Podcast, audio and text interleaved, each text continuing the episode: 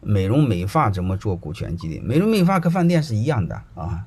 美容饭店每个店可以做合伙人啊，啊，用几个人入伙，然后可以让客户入伙，然后可以让核心的店长、店团队入伙，都可以，好吧？新店是让大家入伙，老店做股权激励。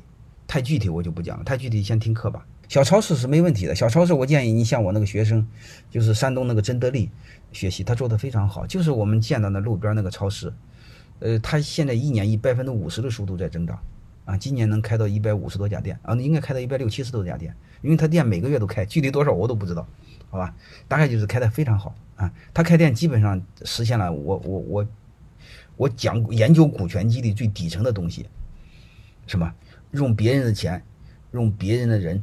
干自己的事儿，啊，自己不花钱，什么不花？那你自己花什么？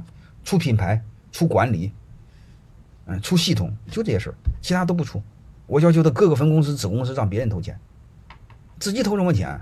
江湖上土财主、土鳖多的是，对吧？自己用大脑、用智慧出钱就好了。啊，我就管，我就告诉他一个事儿：凡是软的东西都你控股，硬的东西都让别人控股。看不见的东西自己说了算，看得见的东西都让人别人占股。因为土土鳖土财主，别的他不知道，他光要喜欢房子是他的，股份是他，都给他们就好了。品牌是你的，系统是你的，管理是你的，谁说了算？能听明白了吗？你比如麦当劳、肯德基，山东省都是你的，你会发现是你说了算，麦当劳、肯德基说了算。大概明白这意思吧？好吧，呃，类似这样的逻辑，你们这把底层知道，然后慢慢找感觉，啊，然后慢慢找感觉，找感找到感觉之后呢，慢慢慢慢慢慢就会了，啊，它就是这么一个逻辑，好吧？